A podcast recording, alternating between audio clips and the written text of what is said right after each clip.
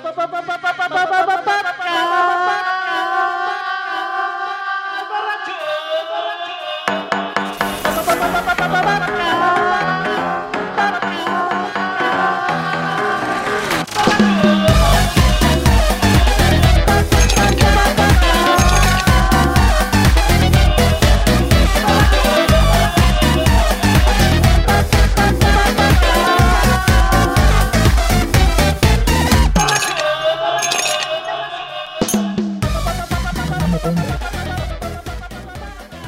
Yo siempre me pregunté cómo se tomará las cubas, la voz que nos ande incitando desde la adolescencia a beber Bacardí añejo.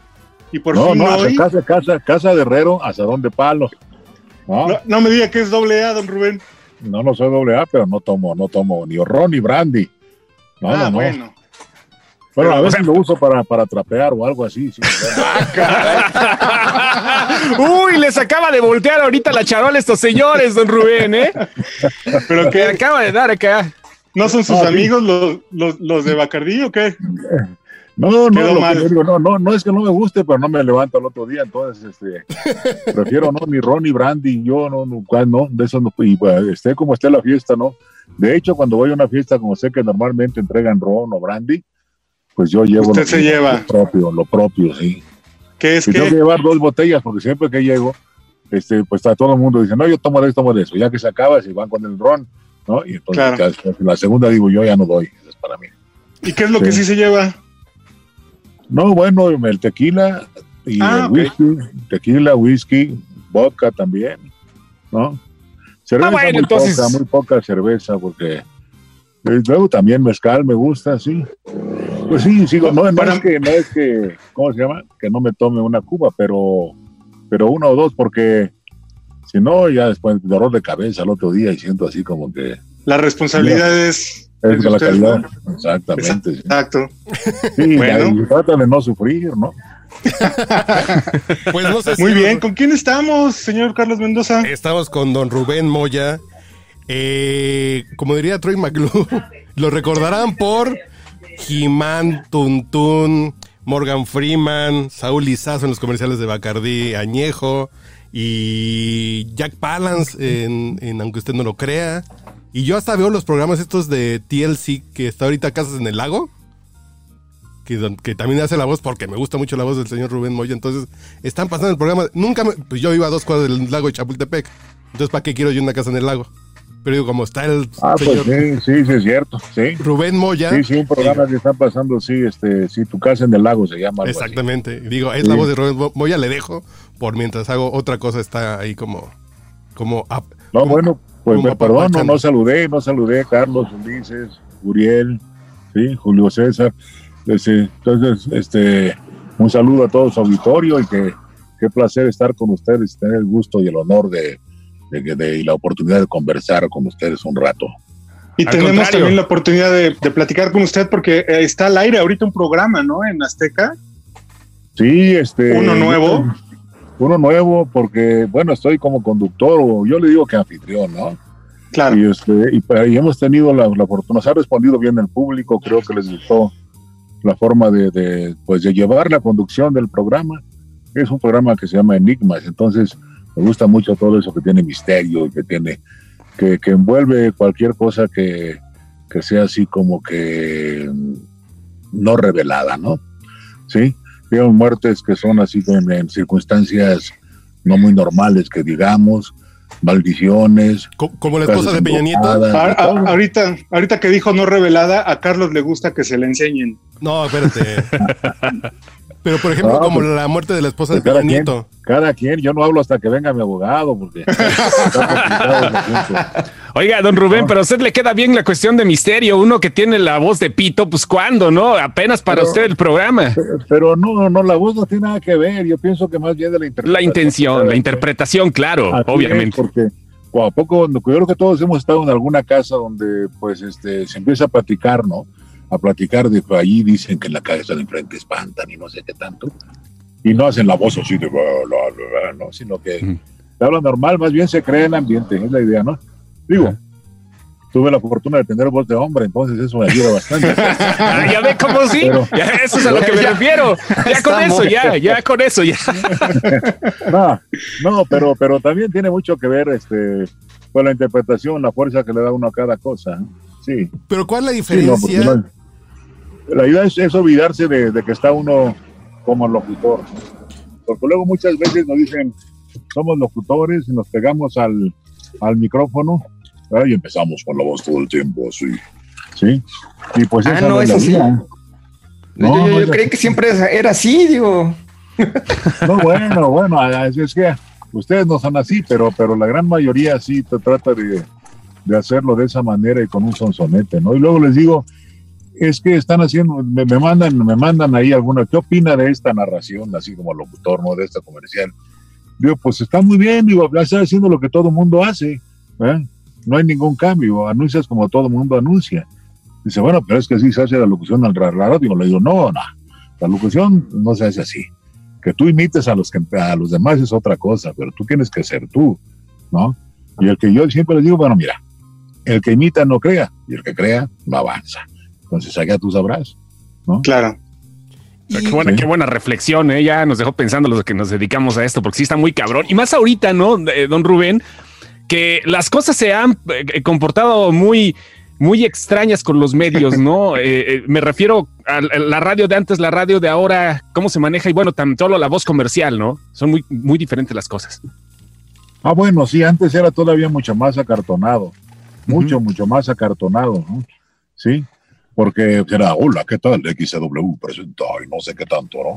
Y todas esas cosas así, pero ha cambiado, ha cambiado, sin embargo, tiene, tiene sus secretos la locución, sobre todo comercialmente hablando, y también con el público, porque cuando yo siento que si ustedes se empastelan demasiado, entonces el público, pues dice, sí me agrada, pero o los, los, lo, lo sintoniza, pero por ruido, para tener ruido y no tenerlo solo. Pero realmente no se queda con nada el público. Si nosotros eh, hablamos y de repente, ¿cómo le pondré un ejemplo? Si yo digo, mañana en, mañana en, en, en determinado lugar, digamos, mañana en el Parque Hundido va a haber un festival de, de brujas a las 8 de la noche, no se lo pierda, pues ya no les dije nada, pero digo mañana, entonces van a decir, ¿qué? ¿No? A la verdad, sí, en el Parque Hundido, ¿no? qué cosa, ¿no? Va a haber un festival de brujas. ¿A qué hora? A las 8 de la noche. Si les hago esa pequeña pausita, yo involucro inconscientemente al público y el público cuando se pregunta está poniendo atención. Si lo digo todo corrido y estoy todo encimado hablando uno con otro, no pone atención, solamente es un ruido. Eso es lo que muchos no, no se dan cuenta y dicen, ay, tengo éxito. No, porque yo he llegado ahí a los mercados y tienen el radio a todo volumen y se los he apagado, porque además todo lo tienen así lo conozco mucho, la de los pollos, sí, por ejemplo, la, la conozco, pues no la pagué así. Digo, no, ni cuenta se dio. O sea, no, es que nomás lo tengo para oír ruido, es todo. El background, el Pero, sonido por de ejemplo, fondo. si El acompañamiento. consejo- Si es un buen consejo de De Rubén verdad. Moya, entonces, Eso ocurre. No, bueno, también eh, depende de, del público, pero la mayoría así es. si es un buen consejo creo- de Rubén Moya pensar, entonces cuando uno llega con una mujer, hacer esta pausa. Claro, Mijita, es, es- es dejarla interactuar también mentalmente, ¿no? Porque pues, y eso le digo también a los locutores, ¿a poco tú llegas, me invitas a una chava, se dice todo el tiempo, pasa mi vida, ¿cómo estás? Sí. Digo, pues, a lo- a la media hora te va a mandar a volar, ¿no? O, o dice, no, es que así hablo, te verás, ¿a poco te levantas en la mañana y dices, mamá, ya me voy, tengo que ir a trabajar, así no seas payaso, ¿verdad? Bueno, tendrán no, sus fetiches, algunas sí, ¿no? Al- algunas con fetiches sí, sin pedo, Rubén. No, no, pero, pero, pero no, no, no es normal. Yo creo que debe ser más normal. Cuando lo pidan, cuando se requiera, estoy de acuerdo, pero, pero así como que, que de repente llegar todo el tiempo engolado, qué aburrido, ¿no? Yo pienso que es muy aburrido. ¿Sí? Me siguen, se, se ríen, "Jo, jo, jo, jo, jo", ¿no? O por ejemplo, escuché a un locutor que estaba eh, con una señora que decía, no, es que mi hijo tuvo un accidente. ¿cuánto lo siento, señora? De verdad lo siento mucho. ¿Sí? ¿En serio? O sea, ¿quién se lo va a creer, no? ¿Me explico? ¿y cómo Sí, claro, te- claro. Esa es la Oiga. onda. Y ahora, por ejemplo, para mí el micrófono, el micrófono es el oído del público. Si yo le grito a una persona al oído, ¿qué va a pasar? Se va a Sí, no. retirar, se va a molestar, ¿no? Entonces muchas veces se pegan al micrófono y empiezan a gritar, gritar, gritar, gritar, ¿no? ¿ok? También los horarios cuentan, por ejemplo, ya imagino a las 10 de la noche no se puede hablar con, con la misma, digamos, alegría que a las, que al, por decirle algo, ¿no? Alegría o gritos, ¿no? A las 12 del día, 11 de la mañana, ¿no? ¿Por qué? Porque es algo mucho más tranquilo, es una hora más, más relajada, a no ser que sea viernes y que estemos ahí por Garibaldi o algo así, más o menos, ¿no? Entonces, ahí sí cambian las cosas. Pero todo eso, todo eso como que ya no lo toman en cuenta. ¿Y cómo comienza Rubén Moya? Y, es- y eso lo agradezco porque eso me da ventaja sobre los demás. Le da chamba. Claro que hay chamba. Sí, pues sí. Por eso seguimos siendo inmortales, ¿no? Pues seguimos trabajando, que bueno, jugando. Yo no le yo no trabajo, digo juego, ¿no? Siempre digo que, que voy a jugar, que ahorita vengo, que voy a jugar, porque pues, realmente yo me divierto. Creo que, como decía, algunos dicen que les pagan por esperar, otros por, yo creo por transportarme, ¿no? Pero realmente me divierto bastante, muchísimo. La paso muy bien. Y a veces cuando pues no estoy haciendo los domingos como que me siento extraño de no estar frente a un micrófono o, algo, un escenario, porque también yo, o sea, yo empecé haciendo teatro, básicamente, ¿no? Y que, que bueno, la, la vida me llevó a la cuestión del doblaje, me di más a conocer por la voz, pero yo ya he hecho bastantes obras de teatro, he trabajado con gente importante, ¿no? Digamos como Abraham Ceramsky, como Miguel Sabido, como Margarita Urueta, o sea, de- de- he trabajado en, en obras, en obras interesantes y también he estado, digamos, diciendo poesía ahí en Bellas Artes, precisamente con Sabido, un homenaje a, a Jaime Labastida, que es, el, es un este, dramaturgo, que además creo que es director del siglo XXI. Entonces, cosas que, que, que la, la gente desconoce. Llevo 39 películas, de hecho me voy a Perú el 6 de septiembre, del 6 al 16 a filmar una película en Perú y en, en, en Chile. Voy a estar en esos dos Ujú. países y luego regreso y me voy con esa misma película, nos vamos a Nueva York. Entonces, eso es lo que la gente desconoce. Soy más conocido por la voz y por la cuestión de la locución. Sin embargo, pues este, yo pensé que ya había hecho de todo y de repente resulta que no, que no conducir era es otra cosa. Pero ya si me preguntan qué sigue, digo, no sé. No sé, porque hay cosas que desconozco y van saliendo cositas y cosotas, ¿no? Me ha tocado también este, narrar para alguna boda o para... Piden infinidad de cosas. ¿Cómo para una boda? Todo lo que piden. Pero, por ¿En ejemplo? ¿cómo qué hace para una boda, don Rubén? pues de repente hacen como, como digamos, ¿cómo les puedo decir así? Pues una, una sinopsis, ¿no? De, de- de lo que de lo que son los novios y cómo se conocieron y, Ya. y cómo llegaron a ese punto, ¿no? A esa tan, tan, tan, tan fatídico, ¿no?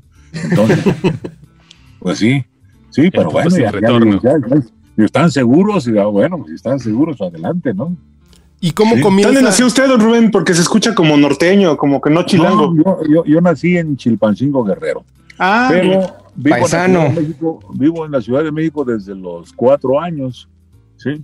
O sea que soy más chilango. Ahora, de repente sí, a veces me dicen que porque hablo medio bronco, me escucho como norteño, pero luego los norteños me dicen que soy demasiado bronco, me dicen a mí para hablar, que hablo Ah. demasiado fuerte, me dicen también. Pero yo creo que tenía unos vecinos, tenía más bien un vecino que era de, de Hermosillo, Sonora. Arturo Leiva Castro se llamaba, se llama, no sé. yo- y se le pegó. Y yo creo que se me pegó, pero cuando estoy trabajando eso se, se, se borra. Sí, sin problema. ¿Cómo comienza, don Rubén? ¿Cómo comienzo? Bueno, en, en secundaria, en secundaria llevé taller de música, llevé ta- taller de dibujo y, este, y de teatro en tercero de secundaria con un profesor que se llama Aniceto Menéndez, que después fue corresponsal, Fue corresponsal. de, noticias en, en Francia, ¿sí? Y sigue allá, se quedó en Francia. Entonces él me dio clase de teatro y ahí nació mi inquietud. Ahí, ahí tenía, había un, un pequeño escenario ahí en la secundaria y cuando subí tiene un aroma muy especial los, los escenarios así de la, la madera, los camerinos y esto.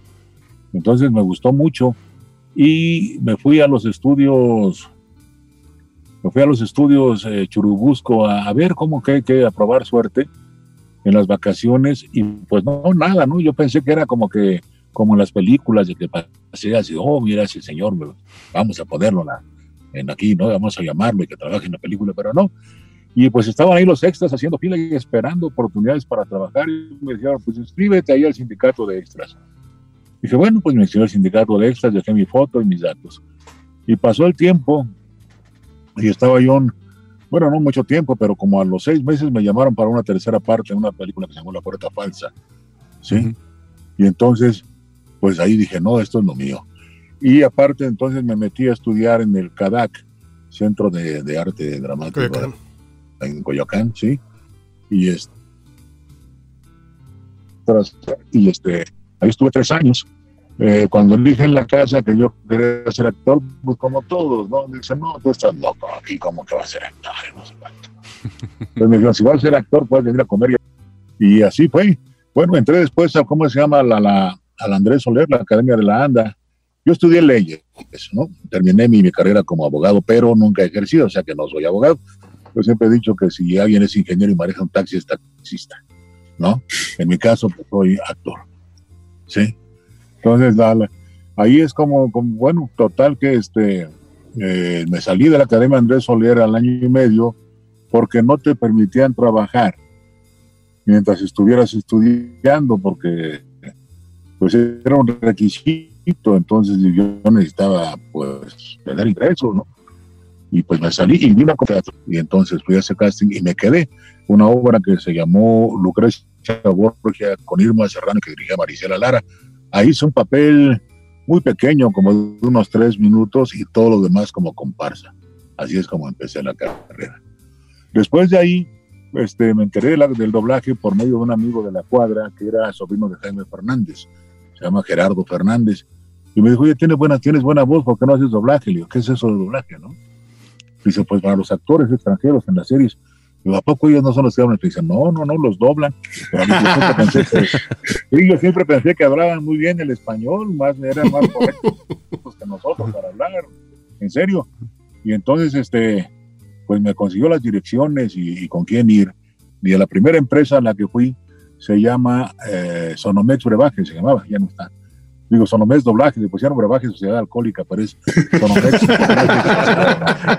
De ahí se perdió el gusto del brandy.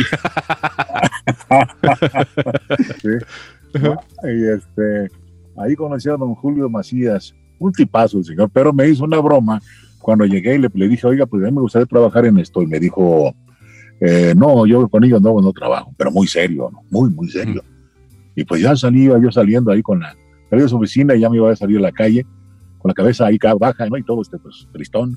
Y me alcanzó un director que se, llama- se llamaba Víctor Mares, que ya no está con nosotros, y me dijo, oye, no, no te vayas, espérate, te está bromeando.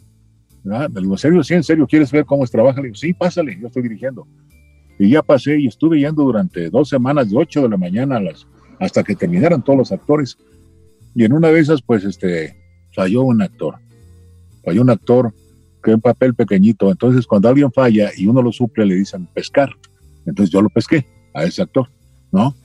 Entonces, este, lo primero que dije fue, corran, ahí viene la policía.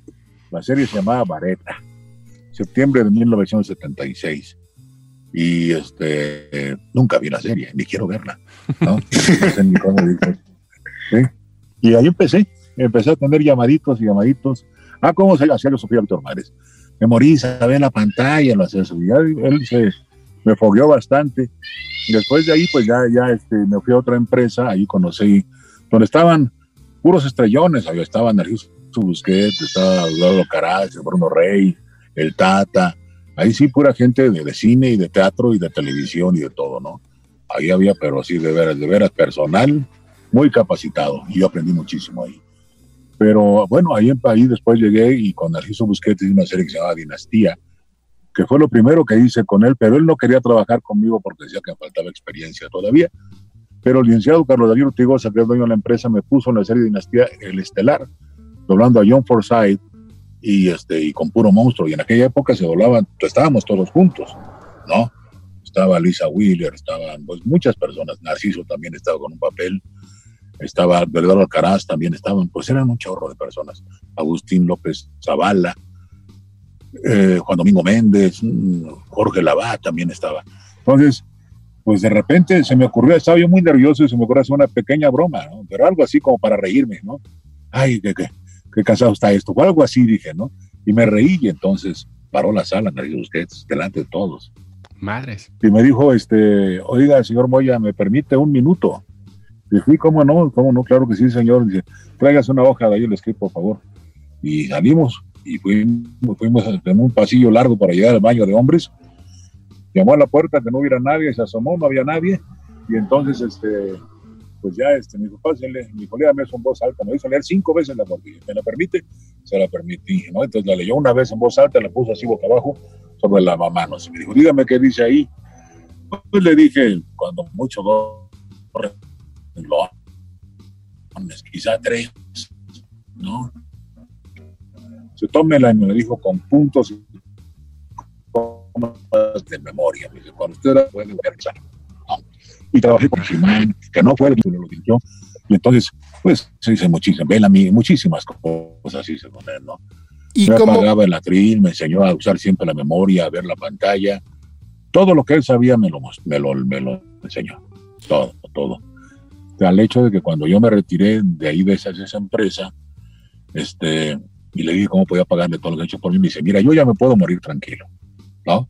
Porque todo lo que sabía, que me dejaron a mí también maestros para lo que yo aporté, te lo dejo a ti, ¿sí?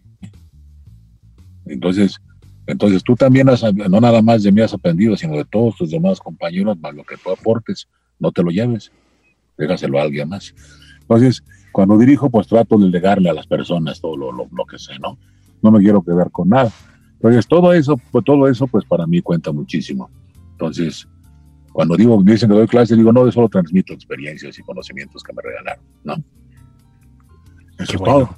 Y así, bueno, don, don Eduardo Alcaraz me vio también ahí en, en- en- en haciendo el doblaje y él me decía que llegaba desconcentrado pensando en otras cosas, que me concentrara y que me iba a ir mejor, que él me veía posibilidades, que dejara todos mis problemas en, casa o afuera de la, la- la- la- la banqueta antes de entrar a la compañía. ¿Y cómo puedo hacer eso? Me dijo, bueno, también piénsale tantito, no quieras que yo te lo diga todo. me dijo. y ya. Chale y sí, de verdad que sí lo logré.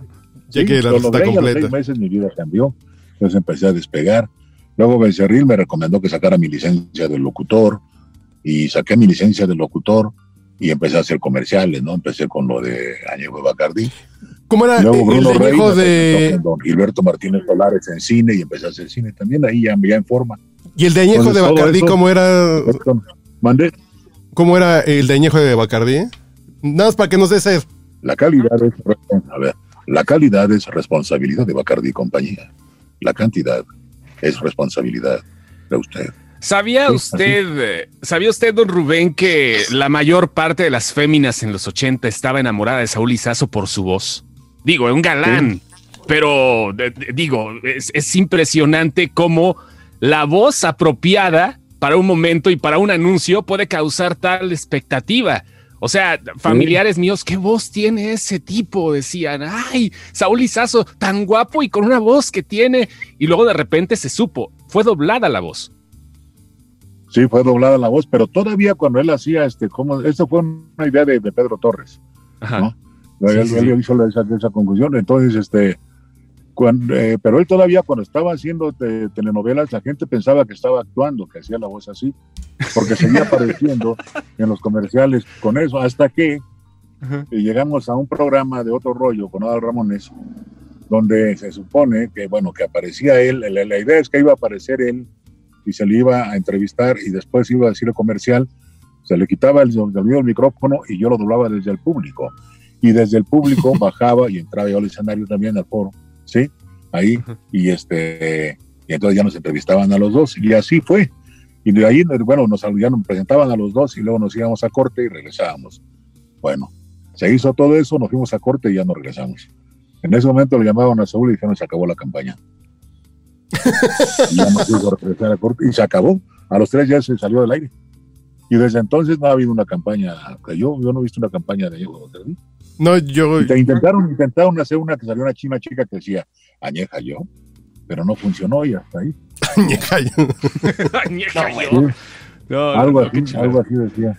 Oiga, ya sabemos por qué. Hay, hay, hay historias, hay historias en eso. porque es- Ven- Pero mucho. Venga, venga. sí, sí. Por ejemplo, Y también a él, sí, por ejemplo, esto de doblar a Tuntún, que ya de por sí ya es chiquito, yo no me di cuenta hasta mucho tiempo después que era Rubén Moya. Pero ¿cómo es? Ah, bueno, es que la idea era tratar de invitarlo a él. y no era muy fino que digamos, entonces eso es más fácil, ¿no? Sí. Así como que un lord no, no, no era Tuntún, ¿no? Sí. Pero ¿cómo Ahora, hablaba ¿por qué lo doblaba? Es la pregunta, no. Se frició, se frició la... la- Sí, ¿Por qué ver. lo doblaba yo? No, pero, pero ¿cómo, ¿cómo doblaba Rubén Moya a Tuntún? ¿Cómo era como el estilo de barrio que utilizaba Tuntún? No, bueno, pues, ¿cómo te digo? Pues es que así son las cosas, ¿no? Digo, cáptalo, por favor. ¿no? Sí, no, no me gusta decir groserías. No, ah, no. ¿no? Pero pues es Es que- trabajo, entonces ahí- Me encanta esta película. Ahí, ahí, ahí. Es Esta que- película con Luis de Alba. No me gusta, no, no, no es mi línea, pero, Ah, pero cuando estamos trabajando sobre una imagen, pues la- la- las personas piensan que es él, ¿no? Es la idea, Sí, sí, sí. convencerlos de que es él. Pero esta película de Juan Camaney con Luis de Alba, a mí me gusta mucho por, por el desmadre que echan Tuntún y Luis de Alba. No me, me gusta decir así malas, malas palabras, no me gusta.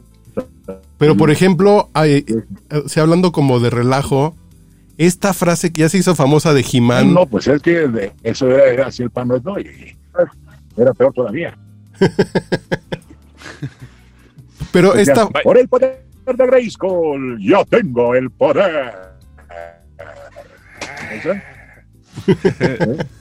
Pero la, la frase frase, icónica. no, pero creo que hoy es más icónica esta frase de la pues vereda, sí. de la vereda. No, pero eso no lo hice yo. Ah, pero lo imitaron muy bien entonces, ah, ¿eh? lo imitaron. No sé. No, no sé, pero eso, eso no lo hice yo. También hay otra por ahí que este. No, pues yo, yo no, yo no, yo no hago esas cosas. Yo no hago esas cosas. Ah, yo, yo pe- Fíjese, O sea, porque supone que He-Man era un ejemplo, Ajá. era un ejemplo de, de, de, de- de todo, ¿no? pero el Entonces, consejo no, es muy luego, válido, ¿no? También me piden cosas así, este, entre todos que, que lo, lo suben, y pues entonces ya me, me- me dije, no le voy a grabar absolutamente nada. No, no, no vaya a ser. Sí, no, Ah, claro. ok. Oiga. No, sí, adelante, Carlos. luego adelante. editan cosas. Tenemos preguntas de ahí de la gente que nos está viendo, Sí, señor Sí, Lanzarote. están preguntando porque estamos transmitiendo también en Facebook, don Rubén. Preguntan si para hacer doblaje se necesita Sí. a fuerza tener la actuación. O sea, si es necesarísimo ser actor, primero. Mire, así es, este, eh, eh, es que aquí hay una diferencia, hay una diferencia. Eh, eh, decimos que son doblajeros, el actor de doblaje. Para no- sí, y luego se dice actor, entonces, bueno, para nosotros es doblajero, porque un actor, sí, es completo. Que, que- que hay que ver, una, alguien que no pisa, digo, porque el que no, el que no ha hecho teatro, pues no puede decirse actor, que es la, que es- es- es la base de toda la actuación, ¿sí? Señor Moya, dice, no, soy actor. eh, se está cortando un Sí. poquito. Si quiere, apagamos su cámara para que salga mejor la voz. Porque creo que se está cortando un poquito. Ah, ¿Apago mi cámara? Sí, sí, sí. No, pero como es, es Apaga la teléfono, no se puede. ¿Sí? Sí, sí. Ya andas A con la pura ¿te voz. Ahí está. Sí, sí, se puede, yo creo que sí. Ahí está. No, no sé cómo, pero sí. Ahí mero. Ahí estuvo. ¿Así? Ahí estamos. Sí. O- ok. Sí, entonces le, digamos, en la cuestión, con la cuestión de, de la de, de- de la actuación se requiere ser actor. Porque hay gente que tiene la facilidad de, de actuar sin haber estudiado, ¿no? Pero hay otros que leen y leen y leen, entonces no interpretan, solamente se vuelven técnicos y se imitan mucho. No sé si han notado que ahora casi todo el mundo habla igual, pero con diferente voz. Y tienen las mismas entonaciones y el mismo sonsonete y todo, ¿no? Entonces, como que ya, ya es así, todo lo hacen así como muy sistemático, sin darle una interpretación mayor. Y todos los personajes, uno ve una serie con alguien, con un actor que, que, que, la- que lo está doblando, y luego pasa a otra serie y donde tiene otro personaje y parece que está uno viendo la misma serie. No hay una diferencia, no cambian las actitudes. Entonces, para nosotros ese es el doblajero. Y también se nota, ¿no? Se nota el que no actúa porque no, porque es un imitador del inglés, ¿no? Se va con el sonsonete del inglés. Cuando dicen, por ejemplo, voy a decir que haya, que diga, pues, ¿qué hay aquí en este carro? Bueno, pues está un espejo retrovisor, tengo el control remoto de esto, pero ellos dicen, tengo un volante, una palanca, un freno de mano, este, uno- unos chicles, unas llaves, ¿no? Y como un sonsonete. En lugar tengo un, un volante, una, una palanca, unos cicles, una llave. Así hablamos nosotros en, en- en español. Y ocurre también, por ejemplo, cuando se van con el inglés, que llegan al súper y encuentran, por decir algo, al papá en el súper. Le dicen, papá, ¿qué no conocen a su papá? Le van a preguntar si es él. es absurdo, ¿o no? Yo lo Sí, veo. sí. Sí, claro. Y el Entonces- absurdo también del lenguaje que se utiliza demasiado, eh, pues, eh, coloquial de esta forma, viejo. O sea, que también es muy imitado, ¿no? Igual, por al eso, momento. porque no, porque no actúa, entonces tienen, tienen que, que- que soltar más la voz, ¿no? Entonces están leyendo y se oye leído, y por ejemplo, también plano, plano, porque no, no, no, no, no toman en cuenta de dónde vienen y a dónde van. ¿Sí? No toman en cuenta eso, sino que este, ¿cómo se llama? Nada más ven su, su, lo- la- su línea y lo dicen todo plano, plano, plano. Por ejemplo, si dice uno, hola, ¿qué tal? Y el otro contesta, hola, ¿qué tal? ¿Cómo estás? Dice, muy bien, gracias. ¿Y tú? Bien también. Entonces, le dicen, hola, ¿qué tal? Luego, bien también. Queda igual, ¿no? Y Sí, hay- el personaje del medio mentalmente y dice, hola, ¿qué tal? ¿Cómo estás? Bien, gracias. ¿Y tú? Bien también. Y ahí hay un cambio, ¿no? Sí, Sí. sí, claro. Cosa que no hacen porque van leyendo monótona, monótona, monótona, con monoton- monotonía, pues. ¿Y cómo es, Monótonamente. Monótonamente, sí. y cómo es hacer la voz de Dios? Eh, no, espero no saberlo mucho tiempo, amigo. No, no, hacerla. Y- y No, hacerla, hacerla. Ah, no, pues es mi voz normal, nada más más suavecita, más un poco más normal, normal, o sea, hablando con cariño, ¿no? Eso es todo. Pero, pero no, es, es la de Morgan Freeman, ¿no? Sí, claro. Así sí. dicen que la voz de Dios, pero este, pero es, eh, pues él tiene una muy buena voz. Él es diferente cuando narra, cuando actúa. Cuando Ok. actúa su voz es eh, más cascada, es más, más, más cansada, más. Y cuando narra es, sí, aquí a las en 1824, no sé qué tanto, ya cambia, ¿sí? Eh, es diferente en ese, en ese sentido. Eh, no sé si lo han visto en la historia de Dios, precisamente cuando narra, es Exactamente. diferente la voz a cuando, a cuando está en, en presencial. Batman, ¿no? Con-. Sí. ¿Y cuál es el Oiga? Rubén, Ah, ¿y, y, y cómo, cómo, le, cómo le ha ido a usted o, a- o al, al gremio de los actores de voz con este tema de tantas series ahora con Netflix y los servicios? Me imagino que, que se ha dado la chamba, pero también a lo mejor ha habido vicios, como decía usted, de que ya no se notan muchas diferencias. Pues lo que pasa es que como que de repente lo han tomado como, como una chamba más, ¿no? Y, y empezó a soltarse una serie de, de cursos de doblaje y de talleres de doblaje, incluso de personas que no están ni preparadas y que son más bien mediáticas, que hacen cualquier papel y ya están dando clases y te dan talleres, ¿no? Entonces, que por cierto, ahora están dando talleres este, online y el doblaje online, pues eso yo creo que está bien para saber cómo se hace, pero para aprender no funciona. Sería un gasto más que una inversión. Eso debe Claro. ser presencial, porque hay que llevar actuación, lectura. Entonces les dan un taller donde le dicen, mira, ponte tu audífono, marca tus pausas, haz esto y esto y esto, pero no les no, no, no, no ven, no ven su, su dicción, ¿no? No les dan fonemas para ver cómo corregir ese, ese, ese punto donde estén, este, donde estén mal, ¿no? También este, los ritmos, cambiar los ritmos, no les dicen cómo vas a cambiar tu ritmo y hablar más lento, más rápido, no les dicen cómo hacer un viejo. Entonces, nada más dicen, tú marca tu pausa y sincronízalo. Y pues es lo más fácil y es lo que todo el mundo hace y por eso hoy así. Entonces no están actuando. El que actúa ve el personaje y se mete, ¿no? Y se está curioso y trata de buscar las labiales y pescar todo esto, ¿no? Para que parezca que está realmente hablando en español Claro. cambiar las intenciones, no irse sistemáticamente como todo mundo y así. Pues, oh, sí, ah, ¿qué tal? Hola, pasa, sí, ah, bueno, sí. Entonces, señores, no es señores, ¿no? Que es muy distinto, ¿verdad? Ya, ya como que tienen todo, eh, se van al mismo a, lo- imitar todo lo que ya dieron de un mal doblaje, porque cuando Televisa compró, compró las empresas más importantes de doblaje, que eran, eran tres en esa época, pero compró dos de las, de las más, más fuertes, entonces empezó a hacer doblaje y como no quería sindicatos, que no quería la ANDA, entonces empezó a hacer convocatorias. Y esas convocatorias llegaron actores tanto de, de, de, de- carrera como de, la calle, no fueron actores. Bueno, llegó un momento en que un cuate que decía, es que me atemorizo. Pues oye, a ver, ¿tú, ¿qué te pues, ¿a qué te dedicas? No, pues yo soy matarife. ¿Y qué es ser matarife? O sea, que el, el que va con el chofer diciéndole para atrás, para atrás, viene, viene y lo ayuda a cargar el camión, ¿no? Entonces, desde así es, así estuvieron las, las audiciones y mucha gente funcionó, ¿no? Otros, otros que pues ni, no terminaron ni la secundaria y, y- no, eso no importa, funcionaron, pero por desgracia se quedaron con esa técnica que se tuvo que implementar así porque urgía el hecho de, cumplir con los compromisos adquiridos. Pero muchos se quedaron con esa técnica y no es la mejor técnica.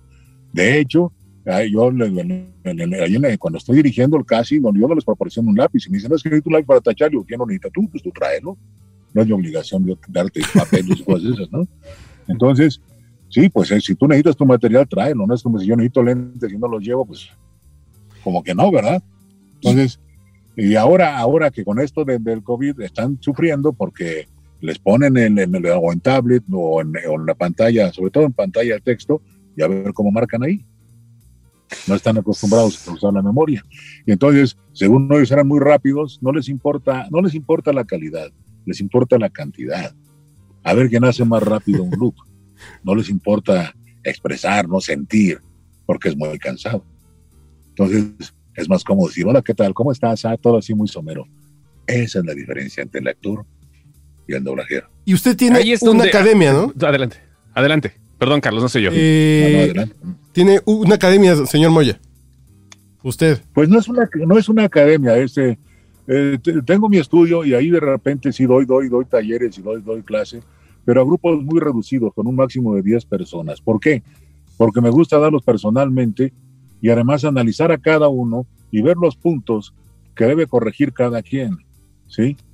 Corrigiendo eso y van en ventaja con los, con los demás. Yo eh, eh, estoy considerado como la, el colegio militar del doblaje, ¿no? Más o menos así Ah, sí. pero De, es un, pero es un grupo es un grupo reducido porque digamos si, yo veo que al mes o mes y medio no, no, me, no me estás respondiendo que no estás estudiando te digo adiós.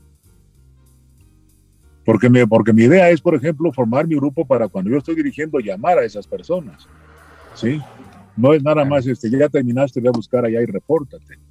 Porque muchos les toman un curso de dos semanas y los mandan a reportarse pues.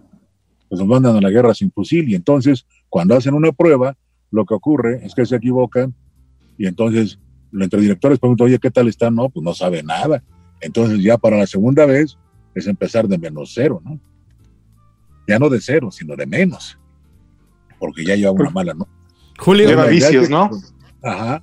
Y la, la idea es que cuando, que cuando lleguen estén preparados para, para una prueba, un examen que esté bien.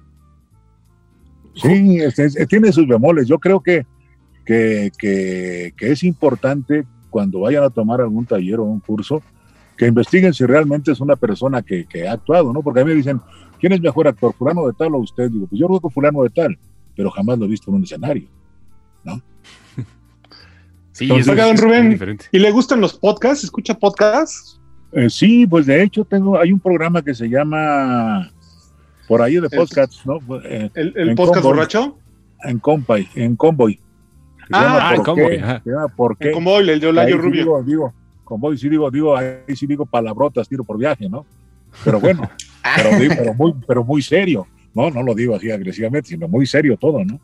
Lo hago en serio y ha gustado muchísimo. Ha habido reclamos, ahí le, le reclaman mucho a, ahí al, al productor que por qué de repente no pasa, pero bueno, es que es por temporadas, ¿no? Lo, por lo dicen que lo bueno será un poquito, ¿no? Eso. Efectivamente. Oiga, don Rubén, hay más preguntas de la gente. Están diciendo Adelante. aquí que, bueno, eh, buen- eh, aquí preguntan, Kerios, que, eh, ¿qué tipo de personaje eh, cree que falta por doblar o interpretar en su carrera? Wow, Es- no tengo, no, no, no, pues yo he hecho de todo. Ya de todo. Como- de todo con botica, pues doblé una vez a Divine. Divine, pues es un cantante travesti negro, ¿no? Bueno, negra, ¿verdad? Pues se hace, se hace negra.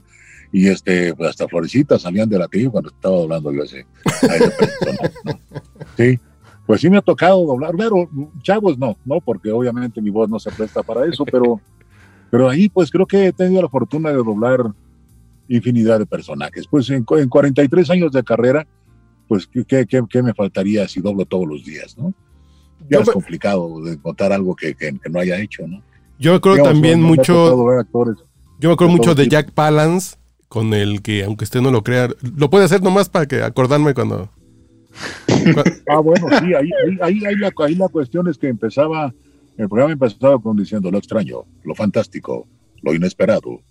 Esta es la clase de cosas de las que un hombre llamado Robert L. Ripley nos dice, aunque usted no lo crea. ¿Sí? Eso era. Oiga, Qué chingón. Sí, no, es una chulada esto, ¿eh? Oiga, don Rubén, preguntan acá, estaban, todavía están sacados de onda por lo del doblaje de Tuntún, preguntan acerca del doblaje que se hacía antes en el cine. ¿Por qué, por qué se doblaban los actores? ¿Por qué se Porque- volvían a grabar? Pla- Porque Platíquenos un la, la mayoría de las escenas eh, ya se estaban grabando en locación. Locación quiere decir que ya no es dentro de los foros de los estudios, sino puede ser en un parque, en una casa, en la calle, en algún lugar, ¿no? Y entonces, pues de repente había ruidos extraños, como que pasaba una ambulancia, o pasaba un avión, o una moto, ¿sí? Y eso no se escuchaba bien. O, y además, es- pues siempre hay un ambiente, un sonido de ambiente que, que, que, se- que capta el micrófono cuando se está grabando. Por muy, por muy hermético que quiera hacer uno ahí, pues en el lugar, pues no, no es posible porque hay pájaros, hay de todo, ¿no? Y entonces por eso se doblaba. Y también había escenas donde había una falla de, de- de dicción, y por, escena estaba muy bien, o sea, entonces pues, pues, se corrige doblando. Era más fácil que estar haciendo tirajes y tirajes y tirajes a que no hubiera ruido o cosas así. Entonces, Tuntún, pues el señor era un talento, era un showman que tocaba varios instrumentos y tenía un show todos los días y salía de giras. Además de que se ponía, le, le inquietaba mucho doblarse, no le gustaba porque eran muy dados a improvisar, ¿no? Ahí, en el, sobre todo en eso de comedia. Entonces, con el guion, pues no, ya había que escuchar y repetir, y a veces a unas velocidades que ya era difícil alcanzar ya so- sobre, sobre el micrófono, doblarse. Pero básicamente porque el señor pues, no tenía tiempo y entonces decidieron hacer pruebas, hicieron un casting de voces y me quedé yo. Y así es como, como, como me llegó ese personaje. Incluso también ahí hay uno de un chiquilín que era uno grandote, así, Claro. eh, Cepeda, creo que se apellidaba, ¿no? Y este, y este, él hablaba también, no, pues es que las cosas están así. Y yo tengo una, incluso escenas hablando entre ellos dos, y por doblarlos a ellos o al, o al villano, también, pues entonces me tocaba a mí, que, que me doblaran a mí cuando haya yo algún papel en eso. O sea que, qué triste mi vida, ¿no? A casa de herrero, a salón de palo, ¿no? Así dicen, ¿no? Pues, sí. Sí, efectivamente, porque pues ahí está la carrera actoral, digo, además del doblaje, pues, ¿cuántas películas lleva? 39. 39. 39, 39 sí. actuando. Sí. ¿Y cuál es su Sí, sí, sí. papel que más le ha gustado doblar y actuar? Eh, bueno, es que eh, eh, es complicado, es complicado, porque, bueno, caricaturas, obviamente, He-Man, que fue mi primer caricatura como estelar y creo que la única, ¿no? Y este, bueno, no, también hacía de la- anillos, de, de Roca la Mole quiero ser y cosas así, ¿no? Pero esa de He-Man me gustó muchísimo, tenía mucho mensaje, además de que el, el reparto y el juego con Álvaro Tarcisio de Skeletor era extraordinario, me divertía bastante porque siempre estábamos marcando rayitas a ver quién se equivocaba más y apostando que nunca pagábamos las apuestas, por supuesto, pero era divertido, ¿no? Y Ripley, Ripley porque pues en esa época tendría yo, no sé, 18 años, 17, por ahí, no sé cuántos. ¿18 Y, años? este, más o menos.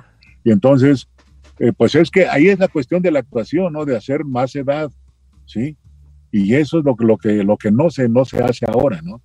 Ahora siempre son lo mismo, lo mismo, lo mismo, no cambian en la cuestión del manejo de la voz. Y eso es lo que, lo que le aprendí ahí a este grupo maravilloso, a Narciso Busquet, y les agradezco con todo el alma, de verdad. Porque incluso siento que también como conductor soy diferente a los demás conductores. Sí, No. tiene que ser, definitivamente. Marcar la diferencia, que eso es lo que ha llevado pues a cuarenta y tantos años de carrera, ¿no? Porque digo, No, hay... y- sí, Sí, sí, adelante, sí, sí, adelante. No, No, sí, y por ejemplo, es, es notorio como adaptarse, ¿no? No sé, por ejemplo, eh, a mí me, gusta mucho cómo trabaja Fernanda Tapia, ¿no? Fernanda Sí. Tapia, cuando hay que echar relajo, echa relajo, ¿sí? Y es hablar, o sea, se llevada con albur y todo el asunto. Pero también cuando, cuando hay que ser serio, es seria, ¿no? Y hay quienes no cambian, sino que todo el tiempo están acartonados, acartonados, acartonados. Y pues yo siento que es un momento que es tedioso. De repente me dicen, este señor es, es muy famoso porque pues lleva 50 años haciendo radio y todo esto, ¿no? Digo, sí, pero 50 años en una misma estación haciendo lo mismo todos los días. No hay un cambio, no hay, un- no hay una, una diversidad en lo que hizo, ¿no? Entonces, no está mal, ¿no? Pero digo, tampoco para mí sería como un parámetro, ¿no? Un parámetro eran los señores que eso hacían teatro, cine, televisión, radio, radionovelas, o sea, de todo hacían, ¿no? Eso para mí eran parámetros. Y vendían paella los domingos. No, sí, no, pero es que, pero es que es en serio, es en serio, porque eran actores. De hecho, en el doblaje anteriormente, en esa época, no podía entrar nadie que no hubiera cotizado todos los días durante cinco años para poder ser miembro activo de la, de la ANDA, ¿sí? Entonces eso daba una garantía de que tenían experiencia. Si nosotros vemos y Herman Monster, Los Locos Adams, Combate, esas series comparadas con las de ahora, todos suenan igual ahora actualmente. Sí, pero Bruno Rey, eh, Jorge Arbizu, Así eh, es. Eh, Alcocer, si eran actores. Eran unos, sí, sí, sí. Y con ellos trabajé, no, yo cuando vi, eh, Alcocer era mi, ídolo. Yo lo doblé en su última película, fue el que mejor lo imitó, el Zodíaco, porque ya no alcanzó a doblarse él. Ahí lo doblé yo a Víctor Alcocer. Cuando también él es el que decía, si necesita un servicio bancario, venga a verme, ¿no? Entonces, con Serfín. Sí, sí, sí ah, claro, el, el, el, el, águila de Serfín. Pues me sí, ¿qué pasa? me tocó doblar a Crocker en Koyak y cuando él entró a hacer Koyak, nah, yo, de verdad, de verdad, me, pues, sí me, me impactó, me impactó el señor. Era mi idolazo ese cuate. ¿Cree que haya habido una debacle entonces en el doblaje mexicano, hablando de México como país, porque era considerado uno de los mejores del mundo y después las cosas se convirtieron en, eh, pues, con lo, en lo que dice ciertamente, pero también se expandieron a otros países. Venezuela ahorita también es uno de los puntos fuertes de doblaje. No es lo mismo. Está haciendo muy buen doblaje. Sí, sí, pero no es lo mismo, en definitiva. No, no es lo mismo, pero, eh, pero yo creo que hemos descuidado esto, eh, porque también se ha, se ha hecho una, una un nacimiento de muchas empresas, Patito, que cada vez este, pues hacen peor el doblaje, que llaman gente que va pasando por la calle, a los primos, a los amigos y a los tíos, ¿no? Y entonces yo creo que sí se requiere una preparación. No digo que sea imposible, no digo que sea necesaria la cuestión de, estar estudiando actuación todo el tiempo. Yo creo que estar estudiando siempre es necesario, ¿no? Pero, pero, pues lo que sí digo es que hay que observar un poco más y, y buscarle intenciones a las cosas, no solamente ser un lector. Si, si, va, si van a dedicarse al doblaje, que sea un buen maestro, no alguien que realmente los enseñe y que no, que no les dé una técnica pues que no funciona. Una técnica que con ella van a poder quizá entrar, pero que les va a tomar muchos años hacer algo grande. Hay gente que ha hecho mucho en cinco años y otras que en 40 no han hecho nada o en 20 años. ¿Tenemos preguntas? Sí, estoy, checando ahorita justamente las preguntas. Hablan sobre Morgan Freeman, que ya saben, los fanáticos que siempre se clavan con cuántas, con cuántas películas faltan de doblar también. Efectivamente, porque también los fans tienen mucho que ver, ¿no? Obvio, cuando una persona se convierte en fan de una voz, eh, pues eh, dice, por ejemplo, ¿por qué no dobló Morgan Freeman en Sueño de Fuga? Pregunta Aaron Horta. Y eso ya. es, que también, también depende de la empresa, de la empresa y del equipo que tenga, ¿no? Que a veces hay, hay empresas que pues tienen a su gente y prefieren dárselo a esa gente que a uno, ¿no? Entonces sí, como que no, o, del director, quizá el director no, no es un actor de su agrado y prefiere cambiarlo, ¿sí? Dar otras opciones. Y hay clanes también, como en todo, ¿no? Que se dan todo entre ellos y pues se protegen. Pero bueno, en realidad yo soy el que más lo he doblado. Lo he doblado yo en 59 películas o un poquito más y el que siguiera Pepe Labat que con ocho o nueve películas y de ahí pues los demás de tres, cuatro y una. ¿Le ha tocado conocer algún actor eh, estadounidense que haya doblado y pues hayan hecho alguna mancuerna de repente? No, no, yo, yo siento que no. Yo, según yo, el, el único actor que, que, ha conocido a alguien así que haya doblado es este, ¿cómo se llama? Este señor Víctor Alcocer, que lo llamó Telly Zabalas para, para invitarlo, no sé si a comer o a cenar y a felicitarlo. Pero los, los demás que dicen que, que, han conocido es cuando vienen a filmar aquí y los van a ver a la filmación y le dicen yo te doblo, ¿no? Y esto y esto y se presentan. Pero eso es muy distinto a que lo llamen, ¿no? Yo creo. No, yo no he tenido esa fortuna. Ya hablar de Telly Zabalas, bueno, en ese entonces Koyak era una maravilla, ¿no? Y hablando de Víctor Alcocer, pues todavía más. Sí, pues es, Es, es, es, grandiosa esa anécdota. Sí, sí, sí. Sí, que yo sepa es el único. Vaya. bueno, Ken Smith pues era, era, era prácticamente gringo y era empresario y estaba allá y conocía a varios actores, ¿no? Pero, pero así de que eso es muy diferente a que uno empiece a doblar aquí y lo llamen, es muy distinto. Sí. Además del proyecto que tiene en Sudamérica, don Rubén, ¿qué es lo que viene ahora? Ahorita con esta temporada que las cosas se tienen que hacer a distancia, que bueno, sigue apareciendo muchísimas series, que siguen apareciendo muchísimos proyectos, Pues sobre ahorita- todo para el mercado casero. ¿Qué viene? Ahorita estoy, estoy, estoy doblando películas eh, que vienen, que vienen ruso y japonesas, es lo que he estado, he estado doblando. Hay una serie ahí, nada más que no puedo decir porque nos hace firmar un contrato de confidencialidad. Sí, sí, sí, lo Pero sabemos. sí, la serie es, es de un, de un, este, un predicador, ¿no? De eso, así que, que, que va, va con, con mucha gente y, y pues abusa de ella, ya sabe, esos tipos están medio, medio locos, ¿no? Y entonces, Es que casi no pasa, ¿no? así es. Que no hay por aquí. No, no, no sé por qué me lo dieron, pero sospecho, sospecho, pero no estoy, no estoy muy seguro todavía, ¿no? ¿Y, y el doblaje en videojuegos, don Rubén, qué tal? ¿Ha hecho algunos por ahí? ¿Es diferente? Sí, ¿Es, sí, es- es- sí, es como más hecho, complicado? ¿Qué semana- onda? La semana pasada estuve doblando casi cada, casi uno al mes, más o menos, sí. Sí, también, sí. No, Sí. pues es que es el pan nuestro de cada día, ¿no? Eso es así como que ya. ya ahorita lo- lo- la cosa eso es que estoy tratando de re- retomar mi, mi carrera como actor presencial, ¿no? Sí, ya no tanto la voz, sí. No dejo eso porque eso lo amo, de verdad, ¿no? Ajá. Eso para mí es maravilloso y es apasionante. No lo dejo ni lo pienso dejar hasta que me saquen con las patitas por delante, ¿no? Pero mientras el cuerpo aguante y este animal se levante, seguimos adelante. ¿no? es una gran frase. Se puede aplicar para tantas cosas esa frase, Sí, la verdad. sí, por supuesto. Y, esa es la idea.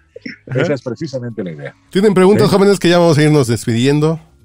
Aquí está, son las que tenemos ahorita y bueno, obviamente un montón de felicitaciones, un montón de wow, estoy en mi infancia, un montón de saludos para don Rubén, que bueno, pues está aquí, que nos hizo el favor aquí en el podcast borracho y también transmitiendo para Sin Excepción, a toda la gente que está viendo, pues no, no se cansan de alabar el trabajo de, del señor Moya, digo, pues por todas las cosas que ha hecho, porque es complicado decir que un actor pueda un actor que no es precisamente alguien que sale a cuadro tenga tanta influencia en las personas y aquí pues se ha logrado, ¿no?